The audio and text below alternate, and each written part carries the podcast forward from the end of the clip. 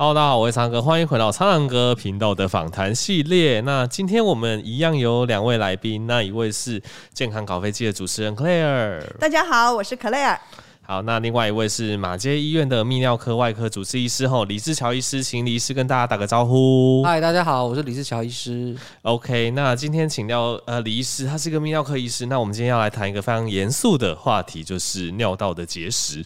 对，那其实台湾是一个亚热带的一个地区，算是相对肾结石一个好发的地区吼。那盛行率大概是九点四 percent，也就是大概十个人左右就可能有一个人是有这个结石的病人。那当然，呃，尿道结石。大部分来讲可能不是太致命，但痛起来就是会要人命这样子。那现在其实处理尿道结石的方法很多，大家可能有听过像什么震波碎石啊，那现在又有呃一些硬式输尿管啊，那又有更新的可能零死角的一些软式输尿管。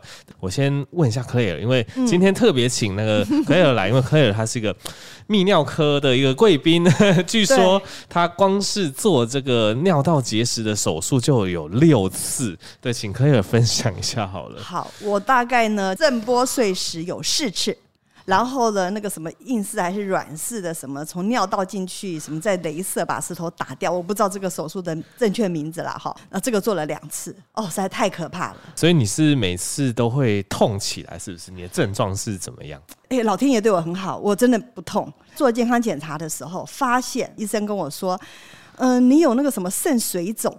他说：“你要赶快去看看你的肾哦，要不然会怎么样哦？”我是因为这样子，我才去做那个什么，呃。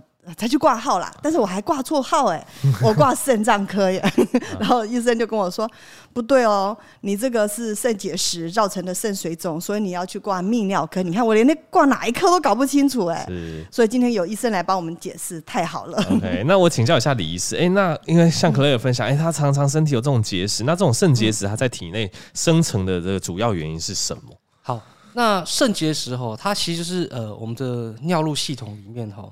呃，特殊的一个化学物质过饱和，嗯哦，过饱和就产生聚集成结晶，哦，然后开始产生结石的形成，哦，那可能在肾脏，可能在输尿管，哦，那有可能在膀胱，那第一名常见的是在肾脏，哦，在台湾十个人就有一个，哦，那这个。过饱和产生的结晶，它可能会越来越大，然后就会产生肾结石。是啊，有大有小，各个地方都会长。是，那这样子听起来，其实这个过饱和结晶它的成分也未必是相同，因为听说也有蛮多种类的肾结石，对，有什么草酸，有什么尿酸，那这部分的那个结石有没有什么特别的差异？结石的成分哦，有二三十种哦。是，那最常见的第一名哦，就是草酸钙，几乎占八成以上。草酸钙，哦、草酸。那再来就是磷酸钙，哦，是第二名。那第三名可能就是一些尿酸结石或是感染性结石，是不同成分的结石哦，出来的症状可能不一样，形成的原因也不一样，那治疗方法也不一样。医生，我有问题。那个我的泌尿科医生告诉我是什么鹿角结石，那跟你刚刚说什么草酸钙结石那个是同样的东西吗？呃，鹿角结石哦，为什么我们叫鹿角？就是它整个结石塞满肾脏的里面的空间，嗯，哦，长的形状像鹿角一样，我们叫鹿角状结石。对，这种结石是用它的形状来命名，就是它很多的意思哈。但它成分可能很多种，嗯，可能草酸钙、磷酸钙或感染性结石都可能产生鹿角性结石。哦，那鹿角性结石的意意思就是它很大，有点塞满满。哦，非常难治疗。其实听起来，我们常常讲肾结石，它是一个通称，呃，就是泌尿道的结石，我们还要去细分说，哎它可能 成分是怎么样，那它可能原因也都不一样。OK，那进一步请教李医师，那肾结石的患者常见的症状是什么？因为像当然有一部分是像 Claire 这样子是健康检查才发现的，那大部分是有症状就诊才发现。那主要症状会有哪些？那像刚刚讲到，哎，不同，例如说草酸钙、磷酸钙，不同的结石会有不一样的症状吗？呃，其实不同的成分吼，它的症状差异性不大。是，那结石会有症状，通常最大的、最常见的原因是肾结石往下掉，塞住输尿管。哦，一旦结石往下掉，塞住输尿管，那症状就非常明显，会腰痛，会恶心呕吐，会肚子痛，会冒冷汗，那可能会血尿、急尿、频尿都有可能。嗯，那如果是待在肾脏里面的结石，有可能是毫无症状的。它如果没有掉下来，在肾脏里面好好的待着，就好像我们的舍利子跟胆结石一样，哦，舍利子几乎没有症状，是，是有时候有症状才会发现，那才需要处理。嗯、OK，所以的确有些人会健康检查发现肾脏里面有结石，但他其实平常并不知道。就像克莱尔的例子，我有两颗，一颗已经零点五，在接近那个输尿管那个地方，所以挡住了，我变成了那个肾水肿。哦、那另外一颗是在里面，所以这是。还还没有开始痛啦，医生说我再晚一点就开始会痛了，就这样。简单来说，就是那个结石已经有点卡到我们的泌尿系统，所以尿没有办法很顺的往下排，所以肾脏就会肿大，就变肾水肿。我蛮尴尬，就是我是零点五，那医生说零点五刚好是介于要准备开刀或是要震波碎石，他要选用哪一种方式来治疗我。我真的好难选哦，一点概念都没有。那请医生稍微一点建议。对，那一般来讲，结石的处理方式就是看它的大小。你刚刚讲零点五公分，是我们统计下来哈，嗯嗯，零点五公分的结石，有一半以上的人可以自己排出。哦，所以你完全不需要治疗，你就多喝水、姿势引流、配合药物，你就可以自己排出了。可是超过零点五公分，通常不到一半的人排得出。嗯，那接下来我们就要做一些治疗。嗯，可能要体外震波，或是你的内视镜，哈，都都有可能，就是才能把它。比较快的取出来，OK，所以其实听李医师这样讲，就是零点五公分，它算是一个分界点，就是如果不到零点五公分，或许可以等等看，可能多喝水之类的，有机会排出来。但如果超过零点五公分，可能又有症状，或许就要考虑进一步的治疗。那既然讲到治疗，也请李医师跟大家分享一下，目前主流就是泌尿道结石的治疗方式有哪些？那他们各有什么优缺点？呃，如果呃排除就是自己喝水自行排出以外哈，如果真的要做处理的话，通常是比较大颗，是哦塞得比较严重，症状比较明显的。那一般常听到的就是体外震波，用一个震波的呃仪器哈，超音波能量聚焦在结石上面，把它打碎。体外震波呢，健保给付哈，很常见的一个一个处理方式。那第二个就是内视镜哦，内视镜有分为无伤口的输尿管镜。哦，甚至现在发展到软式输尿管镜，哦，可以弯来弯去，有一路弯到肾脏里面去处理各个地方的肾结石，用镭射去打碎。是，那比较传统的就是呃，我们叫我们讲的肾脏造瘘，从背后打一个洞钻进肾脏里面。哦，去把石头打碎取出来，嗯、那它有伤口哦，比较会出血，比较会感染。是，所以简单来说，可以从体外用震波去把它震碎，自己排出来，也可以从可能靠近腰部的皮肤那边直接进去，对，然后把石头拿出来。那如果是不想要在外面，我们的皮肤有伤口，就选择从我们的尿道去做这种输尿管进去，把石头打碎，然后弄出来这样子。医生，我还有个问题，是我是震波碎石之后。石头变小了，零点五变成零点三，可是呢，它卡在我的输尿管，它怎么样都下不来。又观察了一个月以后，医生还是决定要做一个从尿道进去，什么把它雷射掉的手术。所以你看，我做了两次，刚同一年。那这样子的手术的话，是不是现在有更新的、更方便的，我会更舒服一点，然后就更不用担心的手术方法？呃，通常会症状很严重，都是肾结石掉下来卡住输尿管。嗯，就算很小的石头都有可能排不出来。对，虽然刚刚说零点五公分，但是有零点一、零点二也排不出来，嗯、那是因为输尿管狭窄。所以如果你等到结石掉到输尿管再处理，有时候太晚了。哦，所以我们现在的呃思路跟想法就是，结石还在肾脏里面，还没有症状，还没掉下来的时候，就可以预防性的把它打碎。哦，嗯、这个时候呢，就可以用内视镜哦，然后一路从尿道。哦，膀胱输尿管一路到肾脏，弯进去到肾脏的空间里面，把看得到结石都镭射打碎。哦，等于是预防性的先把它打碎，未来呢，它就很容易可以自己排出来。所以你提到这个概念是说，我们可能变成一个预防性的治疗，例如说，我们观察到肾脏里面，例如说已经有很大的结石，但是未必它已经产生症状，可能跟病人讨论说，我们就直接去把石头打碎拿出来，就等于是预防，是不是这样子的概念？对，是的，因为其实够大的肾结石，一般来讲是超过零点五公分，是哦。它有可能未来都会掉下来，或是甚至有症状。OK，虽然现在没有哈，但是我们只要看到大于零点五公分，就可以考虑积极的去处理。OK，OK，那当然我们讲到这边治疗好像蛮可怕，那观众也会有疑疑问说，哎，那哪些族群它有可能是肾结石的高危险族群？我们要怎么样？就是平常生活我们可以做哪些事情去尽量让我们结石的机会减低呢？好。那其实大家都知道，结石会一直在长，所以有哪些人是高风险族群？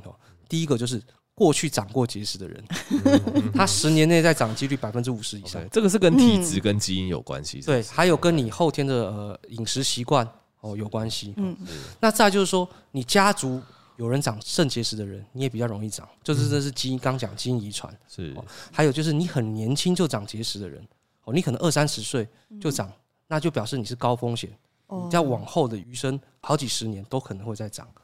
再就是说，少喝水的人，或者是平常饮食不均衡，你偏好吃某些东西，吃过量，不小心造成结石的成分呃摄取过多，也容易长结石。是。OK，所以其实听起来跟体质基因以及你后天的一些因素，就是饮食这些可能都会有关系。那当然，大家就都尽量不想要去医院啊，都想要试着用一些偏方 去解决结石的问题。那当然，我们也搜寻到网络上蛮多跟结石有关的一些都市传说啦。对，就像有人说喝橄榄油可以排胆结石啊，这不是今天的重点哈。那像 有些人说。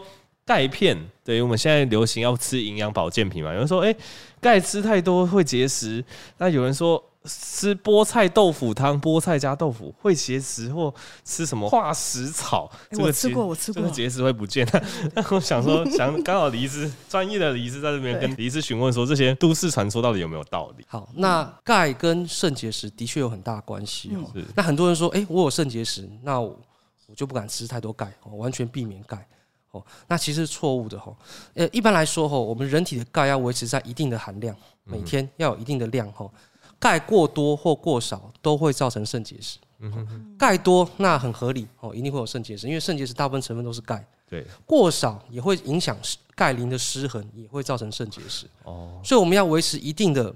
呃，浓度在体内哈，才才可以确保肾结石不会产生。是是。那至于刚刚提到的，呃，像是菠菜加豆腐，对，菠菜加豆腐，这真的是都市传说。菠菜其实本身还有草酸，是。那豆腐本身也是会有草酸跟跟一些钙，哈。对。那事实上，我们一起吃下去以后，会形成草酸钙，是在肠胃道里面，对，基本上会被排出来，不会被吸收，不会吸收到我们的血液里面，又跑到肾脏。是的，是。那我又有问题了，医生，请问我的那个泌尿科医生问我说饮食的状况。我就跟他讲说，我们家炒青菜都加点肉丝一起炒。他说这就变成很容易长肾结石的一个因素。他说变成什么草酸钙。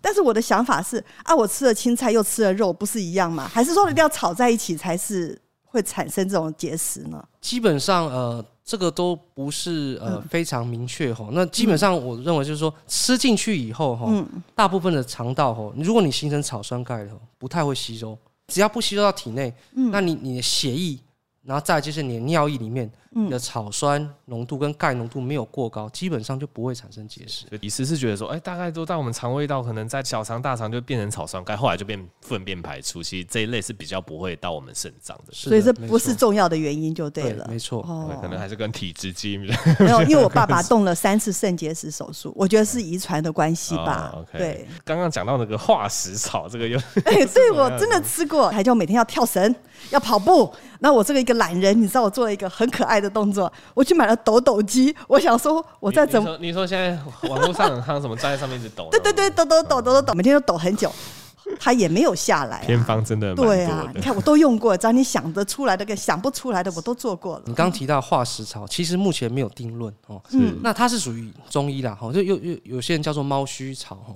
那化石草本身呢，在动物实验里面可能有帮助。西医讲究的是 evidence base 哈，在人体试验上还没有被证实，嗯，所以化石草到底有没有溶解石头效果，目前是不明显，嗯嗯，而且呢，最重要的是，就算它能够溶解石头，也是小颗的，哦，一旦石头大颗一点，通常都没用，不管中西医，通常都没用，哦，因为一般的用化学方式去溶解石头呢，只能表面。哦，或是少量的石头才有用。嗯哼。那至于你刚刚提到的震动哦，哎，非常有效哦。我们有一种叫姿势引流，是拍打背、倒立、坐云霄飞车、跳动、性行为，全部都可以加速石头排出，非常重要。你刚刚讲那么多，没有抖抖机耶？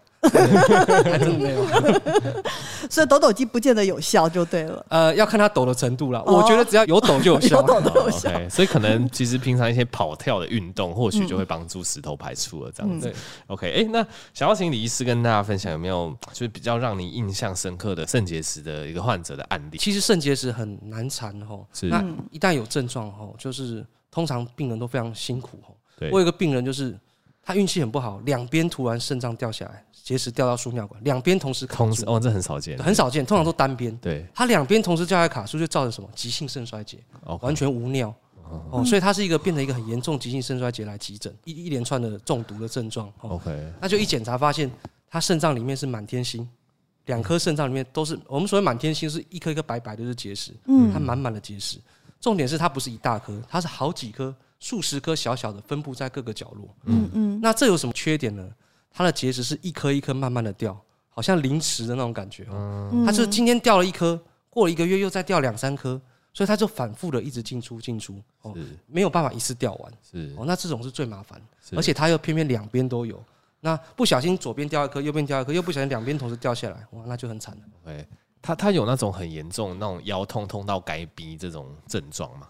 通常，呃，会，哦，就他突然卡住的时候，他会很痛，是。但是这个疼痛感，通常结石卡住的痛，吼，是一阵一阵的，一阵一阵。他可能痛一下，他就忽略了，哦，他忽略以后，他就哎，好像没事了，就事实上已经卡住了。那接下来就造成那个肾脏水肿，那就急性肾衰竭。OK，哦，那等到下次再痛的时候，已经。症状很明显，是是是，所以听到这个案例，就原本想说，就是肾结石不致命，看但看起来有些不幸的状况下也是蛮致命的，大家还是要比较注意。我爸爸他痛在地上打滚呢，我就觉得肾结石真的很痛。那我在动过手术的第三年，那年的夏天，后腰这边闷闷的，然后隔了两三个钟头开始有点痛感。然后到了傍晚的时候，真的已经痛得受不了了，马上叫我妈说带我去挂急诊。所以那个有多痛，我有亲身的体验。对，那真的太痛苦了，一种凌迟的感觉。对，当然刚才我们有聊到治疗，其实现在有蛮多比较先进的治疗，但当然我们预防范于未然还是最好。那最后就请那个李医师，呃，我们总结一下，我们平常在还没有明确症状，就还没有很明显肾结石发生的时候，哎，我们可以做哪些事情来预防这个肾结石危机？好。一般人呢，哦，要预防肾结石最重要的一个点就是多喝水。是。那呃，我们都知道喝水是看体重来算哈。那我通常都建议病人一天要喝三千 CC。哦，三千蛮多的。对，蛮多的。而且一个很重要点就是，你要喝到你的尿可以一天出来两两千 CC 以上。哦。而且出来的尿要无色无味透明，才表示你喝的够多。是。哦。那再就是说呢，要均衡饮食。饮食哦，你不要偏向某个食物，不小心就中了那个长结石的的成分。嗯嗯嗯。那还有就是要呃避免吃一些食物，然后呃刚讲过含高草酸、高尿酸、高高嘌呤类的食物，那避免吃过咸的食物。是。高盐分、高动物性蛋白都会容易造成结石。那还有呃维他命 C、维他命 D 有时候过多哦也会产生结石。那再就是说要多运动哦，减肥哦，那要治疗高血压，因为肥胖、高血压。哦，都是呃结石的危险因子，大概是这样。OK，所以其实听起来饮食方面就都是均衡，过犹不及啦。就是不管其实你听到好像什么东西吃多了可能会肾结石，像大家以为钙多会，但其实钙少也会。所以其实。多喝水，多运动，然后处于一种健康的生活模式，其实就是防范这个肾结石的不二法门。这样子，OK，好，那我们今天非常谢谢柯尔跟李医师跟我们分享多这个泌尿道结石的相关知识。那喜欢更多医学的知识，也可以持续的追踪频道，那也可以去订阅这个健康搞飞机的频道。好，那我们就下次见喽，谢谢大家，拜拜。